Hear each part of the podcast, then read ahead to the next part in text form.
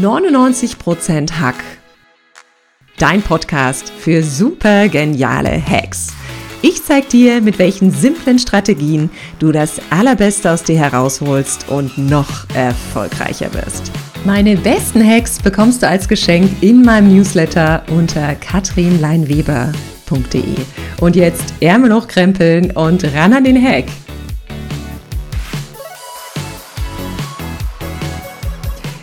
Manchmal ist es nicht nur eine leichte Brise, sondern ein Red Bull getränkter Wirbelsturm, der über uns hinwegfegt.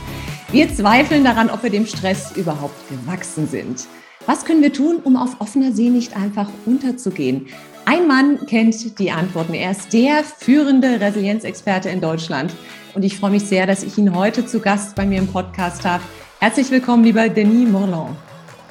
Katrin, hallo freue mich sehr, hier zu sein. Danke für die Einladung. Ja, ich freue mich, dass du da bist. Wir haben ja aktuell verrückte Zeiten. Unsere Nerven sind über Gebühr strapaziert.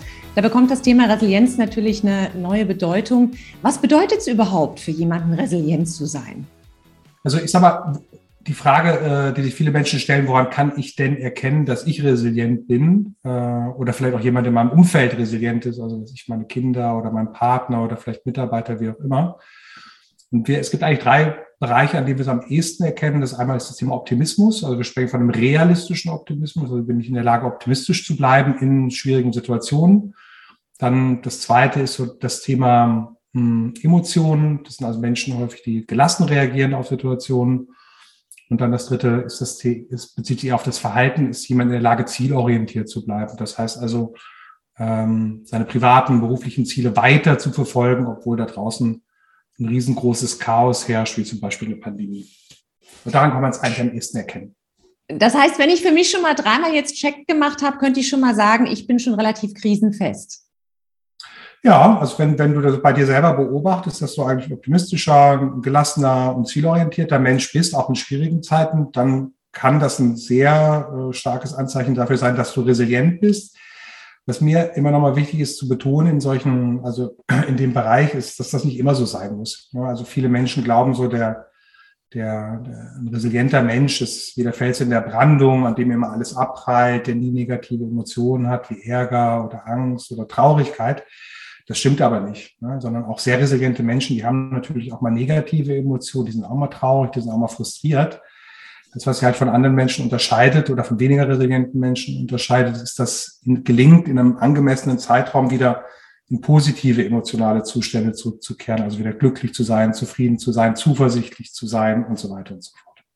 Ich fühle mich jetzt etwas ertappt. Ich habe nämlich gerade die Kinder zu Hause in der Pandemiezeit zu Hause. Und das Letzte, was sie in letzter Zeit sehr häufig hören, ist immer dieser Spruch, ich zähle jetzt von fünf auf eins runter und dann lasse ich hier einen Riesenschrei. Mhm. Also das ist das, was hier bei uns gerade zu Hause so abgeht. Du hast ja gerade ja. darüber gesprochen, dass es gewisse Eigenschaften gibt, die oder Merkmale gibt, die Menschen haben. Sind das nur die drei oder gibt es noch ein paar andere?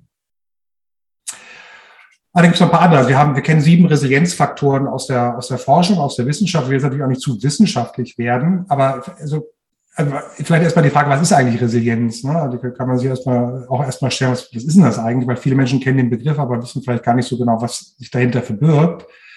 Und Resilienz ist ähm, im Kern die Fähigkeit von einem Menschen, äh, mit Störungen umzugehen. Also irgendwas passiert da draußen, ja, kleinere Störungen, das kann eine Vollstörung auf der Autobahn sein, das kann ein trödelndes Kind sein, was du gerade gesagt hast, das kann ein Konflikt bei der Arbeit sein, das kann aber was Größeres sein, ja, also das ist, was ich, äh, eine Pandemie, ne, die wir gerade haben, oder ich erlebe eine Kündigung und ich erlebe vielleicht eine Trennung.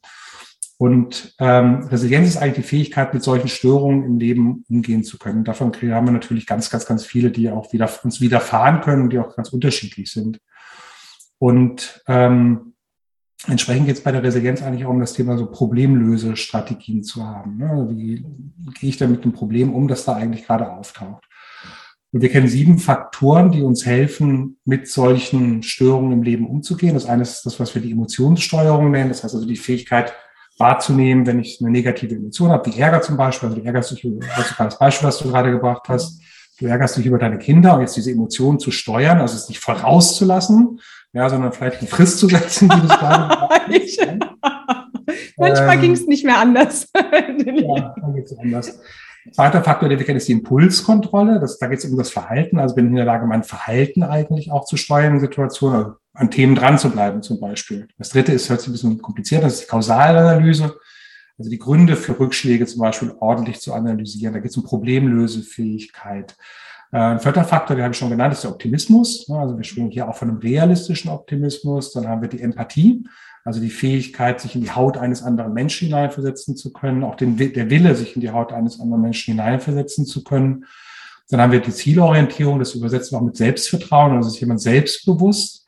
Und dann letzter Faktor, das ist die Selbstwirksamkeitsüberzeugung. Das heißt, es ist der, so der Glaube, aber auch der Wunsch, ähm, Probleme selber zu lösen. Also nicht zu warten, dass da jemand vorbeikommt und sagt, ich löse das jetzt, sondern Menschen mit einer hohen Selbstwirksamkeit zu überzeugen, die wollen das selber angehen, die wollen selber Probleme lösen, die werden dann auch aktiv. Und wenn ich diese sieben Faktoren, ich sag mal, in einer vernünftig ausgeprägten Form habe, also meine Emotionen steuern kann, diszipliniert bin, Probleme gut analysiere, wenn ich optimistisch bin und so weiter und so fort, dann habe ich schon ganz viele Voraussetzungen, um eine ganz, ganz, ganz große Anzahl von Problemen in meinem Leben von Herausforderungen, von Störungen auch gut zu lösen. Egal, ob es ein trödelndes Kind ist oder eine Trennung oder eine Pandemie oder was auch immer.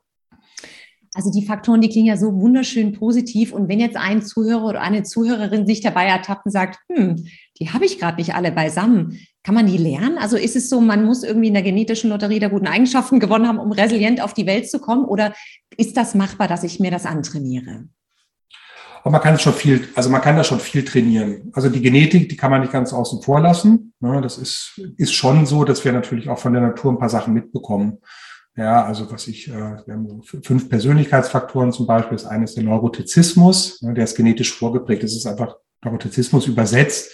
Habe ich eine Tendenz zu negativen Emotionen? Also ärgere ich mich schnell zum Beispiel, habe ich schnell Angst, bin ich schnell traurig? Ja. Ach, ehrlich, das wusste ich nicht, dass das genetisch vorgeprägt ist. Also gerade dieses Thema, ne? ich, ich habe zum Beispiel ja. auch, ich kenne verschiedene Leute, die wirklich einen Hang dazu haben, die Dinge tendenziell negativer zu sehen. Ja, da gibt es aber auch definitiv auch eine, auch eine genetische Veranlagung, die idealerweise schon in der, in der Kindheit gut, äh, gut versorgt wird, würde ich mal sagen. Ne? Also wenn man jetzt zum Beispiel sehr, man spricht von Problemkindern vielleicht oder von emotionalen Kindern, wenn man auf emotionale Kinder zum Beispiel selber sehr emotional reagiert als Mutter oder Vater, dann tut man den Kindern nichts Gutes, sondern die Kinder, das ist, und das ist schon als Säugling, ist das schon vorgeprägt wirklich. Ne? Deswegen sind Kinder, die mehr schreien zum Beispiel auch, ja. Und wenn da die Mutter ruhig drauf reagiert, empathisch drauf reagiert, selber emotional stabil drauf reagiert, dann fördert die schon mal sehr die Resilienz auch von diesen Kindern zum Beispiel. Aber das passiert halt nicht immer, natürlich. Ne? Ja, natürlich. Das heißt also auch im Erwachsenenalter kann es natürlich sein, dass ich dieser Neurotizismus, den ich dann vielleicht habe, also diese hohe emotionale Instabilität, nennen wir das auch, dass die immer noch da ist. Das heißt, ich habe mehr zu kämpfen, auch mit negativen Emotionen. Und die werden ja dann meistens durch solche Störungen ausgelöst.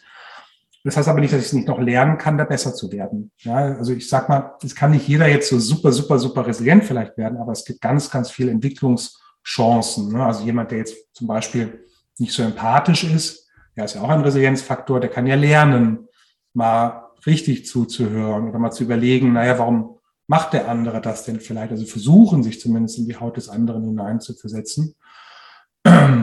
Oder auch im Bereich der Impulskontrolle, wenn ich merke, naja, ich lasse mich leicht von meinen Impulsen leiten, kann ich mich damit ja auch mal konfrontieren. Ich kann mich ja mal vor eine, was ich, Tüte Chips setzen, wenn ich keine Chips esse, und mal dem Impuls widerstehen, diese Chips zu essen. Ja. Und darüber merken, hey, das geht ja tatsächlich, ne? Wenn ich mir wirklich vornehme, schaffe ich das tatsächlich. Das ist heute Abend mein Experiment mit dem Gin Tonic, Danny. Machst du das? Also ist doch Freitagabend, da kann man sich einen Gin Tonic machen. so sieht's aus. Äh, wie ist das generell? Also ich habe jetzt gerade rausgehört, es sind, also es sind verschiedene Faktoren, die man hat. Kommen denn die Menschen zu dir, wenn sie erst tief in der Krise stecken? Oder gibt es Leute, die schon so vorbauen? Also die schon im Vorfeld sagen, das könnte schwierig werden, da will ich mich mal ein bisschen wetterfest machen? Also Menschen in ganz schweren Krisen habe ich eher selten. Ich bin ja, ich bin ja studierter Psychologe, also ich habe klinische Psychologie in Marburg studiert, also mich um, um die Heilung von psychologischen Erkrankungen gekümmert und dann habe ich auch erstmal angefangen, als Therapeut zu arbeiten. Da war es natürlich so, dass als ich als Psychotherapeut gearbeitet habe, da habe ich natürlich viel mit Menschen zu tun gehabt, die wirklich eine Erkrankung hatten, eine psychische Erkrankung hatten und in tiefen Krisen drin gesteckt haben. Ich bin ja jetzt seit über 20 Jahren in der Wirtschaft tätig und äh, ich mache ja viele Trainings im Bereich Resilienz und da sind natürlich schon auch Teilnehmer dabei, die belasteter sind, würde ich mal sagen, als andere. aber es sind auch ganz, ganz, ganz viele Menschen dabei, die schon über wirklich, also teilweise bemerkenswert viel Resilienz verfügen, aber für sich selber sagen, ah, da gibt es schon noch die eine oder andere Situation, da würde ich gerne noch besser werden oder da würde ich gerne noch gelassener drauf reagieren. Das ist häufig so ein Begriff, der ganz viel fällt in Bezug auf das Thema Resilienz, dass die Menschen sagen, ich habe ganz viele Situationen, auf die reagiere ich schon total gelassen, aber wenn meine Kinder trödeln ne, oder nicht das so machen, wie ich will, oder wenn ich auf die S-Bahn wieder eine Verspätung hat, ja, zum Beispiel, dann boah, bin ich immer total aufgebracht emotional. Und da würde ich eigentlich gerne mal lernen, resilienter drauf zu reagieren. Ne? Das ist häufig die Übersetzung, dann ist die Gelassenheit halt. Ich finde, du sagst es gerade so schön, es gibt ja manchmal einfach so Triggerpunkte, die einen persönlich absolut an, anpieksen irgendwie. Ne? Also gerade in der aktuellen Zeit sind ja da draußen mehr als genug externe Faktoren. Du hast vor uns gesprochen, dass man diese Widerstandsfähigkeit trainieren kann. Hast du vielleicht noch so zwei, drei Tipps, wie man das machen kann? Du hast von demjenigen gesprochen, der vielleicht empathischer reagiert ähm, auf emotionale Wutausbrüche des Kindes oder des Partners oder wen auch immer. Hast du vielleicht noch so zwei, drei Tipps, was man noch machen kann, die vielleicht recht schnell und alltagspraktisch umsetzbar sind? Katrin, die Frage habe ich befürchtet, weil ich weiß ja, wie dein, äh, dein weiß ja, wie der, Podcast heißt, ne? 99 Prozent Hacks, also so. Ich kenne auch den Wunsch des Menschen nach, den, nach der einfachen, nach der schnellen Lösung. Ne? Das kann ich dann machen, um resilienter zu werden. Das wird dem Thema Resilienz, finde ich, nicht so ganz gerecht. Ja, und das, ich merke das immer, hm, wenn man so ein bisschen Social Media sich natürlich auch umschaut und, und, und guckt, ähm, was so gesagt wird zum Thema Resilienz. Also da sind dann so Empfehlungen drin, wie zum Beispiel, geh mal Waldbaden, ja, das ist ein Begriff, der jetzt viel äh, genannt wird, oder mach Power Posing, ja, um resilienter zu werden, oder für ein Glückstagebuch oder wie auch immer. Das sind schon alles Methoden, die uns helfen können ne, in, der, in der einen oder anderen Situation. Es ist jetzt aber so, dass natürlich das Thema Resilienz ziemlich komplex ist. Ne? Wenn man jetzt einfach mal guckt, so wie viel Störung es eigentlich geben kann. Ne? Der eine hat halt Schwierigkeiten mit der Präsentation vor anderen Menschen zu sprechen zum Beispiel. Er will er gerne gelassener, resilienter werden. Der andere will gelassener mit Konflikten umgehen. Ne? Ein anderer will gelassener mit Veränderungen zum Beispiel umgehen. Das heißt, da muss man schon immer sehr spezifisch auch gucken. Wenn ich jetzt ein paar Tipps geben sollte, dann habe ich keine ganz einfachen mit dabei, ne? sondern ich sag mal, wir, also wir wissen aus der Forschung zum Beispiel, dass jemand, der, der grundsätzlich über eine gute psychologische Gesundheit und über eine gute körperliche Gesundheit auch verfügt, ne, schon mal besser gewappnet ist, um mit den Herausforderungen des Lebens umzugehen. So, und deswegen würde ich schon mal jedem, jedem empfehlen, sich gut um sowohl um seine körperlichen Grundbedürfnisse zu kümmern, also ausreichend zu trinken, gute Ernährung zu haben, sich zu bewegen, ausreichend zu schlafen, zu atmen. Ne? Das ist das aus dem Bereich der Meditation, was wir zum Beispiel kennen. Ne? Also da gut auf sich zu achten schon mal. Ähm, und dann aber auch auf seine, das wäre so das zweite, auch auf seine psychologischen Grundbedürfnisse gut zu achten. Ja, also unser Bedürfnis nach Bindung, also starke Bindung zu haben, sich auch um die gut zu kümmern, mhm. ähm, sich um seinen Selbstwert zu kümmern, also selber zu gucken, ne, auf seine Stärken auch selber zu achten, sich die auch mal bewusst zu machen zum Beispiel das Bedürfnis nach Lustgewinn, Freude zu erleben im Leben insgesamt, ja, das Bedürfnis nach Orientierung, Kontrolle, also irgendwie mh, hm, zu versuchen, sein, sein Leben greifbar zu machen, auch kontrolliert zu leben, ne, also überlegen, wo will ich eigentlich hin? Und dann das letzte Bedürfnis, Bedürfnis nach Kohärenz nennen wir das, das heißt, also seinem Leben auch einen Sinn zu geben, ja, also zu gucken, wofür macht es Sinn, Sinn eigentlich zu leben äh, oder was erfüllt mein Leben insgesamt mit Sinn.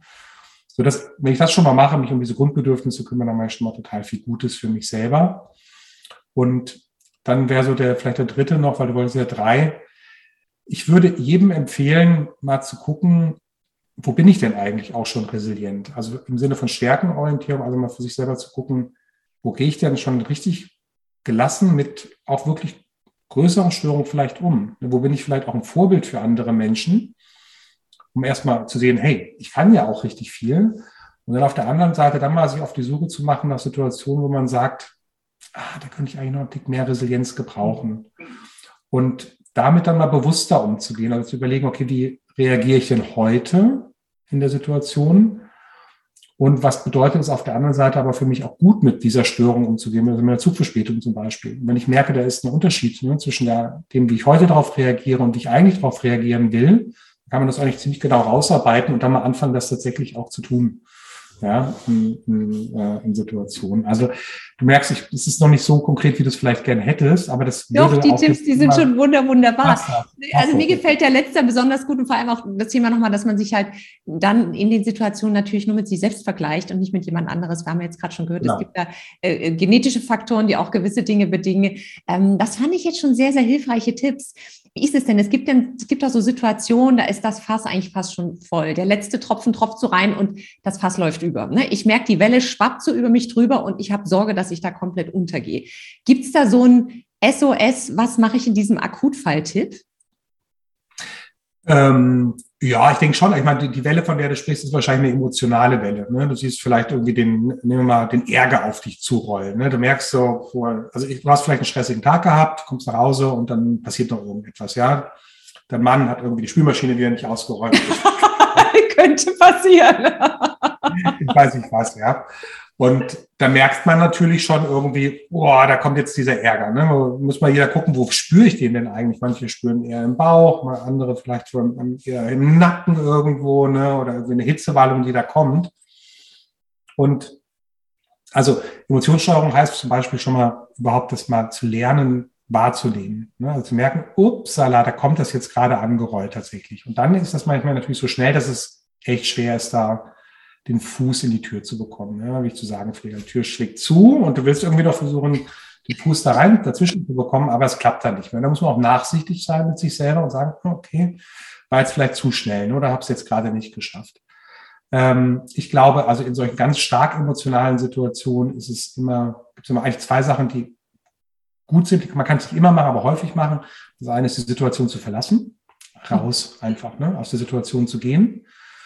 Ähm, und das dritte ist wirklich atmen. Also es ist irgendwie, hört sich irgendwie so total billig an, ja, vielleicht, ne, als, aber es ist, also die Atmung vergessen wir ganz gerne, ist aber etwas, was wir immer mit uns herumtragen und einfach, ich meine, jeder, der jetzt zuhört, der kann das ja mal einmal kurz machen, und dann mal ganz tief einzuatmen und wieder auszuatmen. Das klingt Ja, und da merkt man schon beim Ausatmen in der Regel, das tut gut. Ja, und das ist halt eine ganz einfache Strategie, wenn wir uns hier angewöhnen. Die kann uns helfen, dass eben die Emotionen davor zu, daran zu hindern, überzuschwappen. Also das fand ich, das finde ich cool mit der Atmung. Ich habe immer so einen kleinen Trick, wenn ich zum Beispiel auf der Bühne bin oder irgendwo in Situationen, in denen ich merke, ich bin extrem angespannt, klebe ich mir meistens ja. so einen kleinen Teserstreifen über den Bauchnabel. Und das sieht ja. kein Mensch, aber die Klamotten reiben halt an dem Teserstreifen. Und das erinnert mich immer dran zu denken, atmen. Also es ist immer so mein kleiner Reminder, weil ich finde, es ist so hilfreich. Also man vergisst es ja so schnell, ist dann so kurzatmig, so flachatmig. Und ja, ja. wenn man atmet, äh, läuft vieles echt viel entspannter. Das ist echt ein schöner Tipp. Ja, absolut. Jetzt haben wir ja schon ganz, ganz viel gehört zum Thema Resilienz. Jetzt würde ich ganz gern noch äh, in die Kategorie Fastlane gehen. Das heißt, ich habe ähm, eine kurze Frage, beziehungsweise ein paar kurze Fragen, um dich persönlich noch ein bisschen besser kennenzulernen. Hast du Lust drauf? Na klar. Okay, Didi, was ist der schlechteste Rat, der häufig erteilt wird? Oh, der schlechteste Rat, der, der erteilt wird. Ich glaube, das ist ein, ich würde sagen, es ist der Rat, um den nicht gebeten wurde vielleicht, ja. Weil man sagt, spricht ja auch von Ratschlag. Ne? Also wenn du äh, jemand Tipps gibst und der will aber gar keine Tipps eigentlich hören, also der, der Rat, den ich nicht hören möchte, ne, das ist vielleicht der schlechteste Rat überhaupt, sondern es gibt ja, also ich glaube, Frauen leiden da eher drunter als Männer, ne? Die Frauen möchten gerne mal. Äh, also, du meinst die Ratschläge zu erteilen? Nee, äh, erteilt zu bekommen von ihren okay. Männern, ja. Also die möchten einfach manchmal nur erzählen, einfach gehört werden und dass man einfach ihnen zuhört, ne? Und vielleicht auch einfach mal ein bisschen Mitgefühl zeigt. Und Männer sind ja ganz schnell dann dabei, dann zu sagen, ach, mach's doch so und so oder sprach doch mal dies und das. Und das wollen aber Menschen manchmal gar nicht, sondern die wollen einfach nur gehört werden. Vorher habe ich gesagt, der schlechteste Rat ist wahrscheinlich der, der nicht gehört, der gar nicht gehört werden will. Oh, schöne Antwort. Was bringt dich denn immer, also wirklich immer zum Lachen, Benny?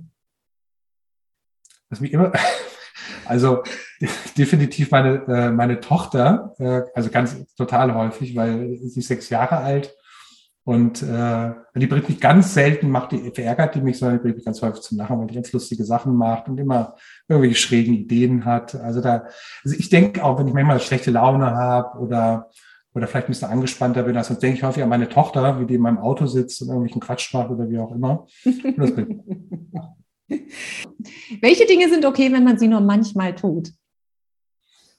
Ach, ich würde mal sagen, ähm, ein, ein Glas Wein trinken oder Wein trinken. Das sollte man nicht übertreiben, aber ich finde es völlig in Ordnung, wenn man das auch tut, um es zu genießen. Sehr schön.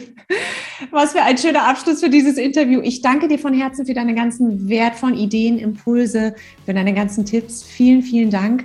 Und eine letzte Frage. Wie können die Zuhörer und Zuhörerinnen dich denn erreichen? Wo bist du vertreten? Wo findet man dich? Also wenn man noch ein bisschen mehr über mich erfahren möchte oder über das, was ich arbeite, dann kann man einfach auf meine, auf meine Internetseite gehen, äh, www.murlane.com. Der Name wird ja wahrscheinlich irgendwo stehen dann auch noch. Im, genau, ich verlinke das gerne noch in die Show Notes.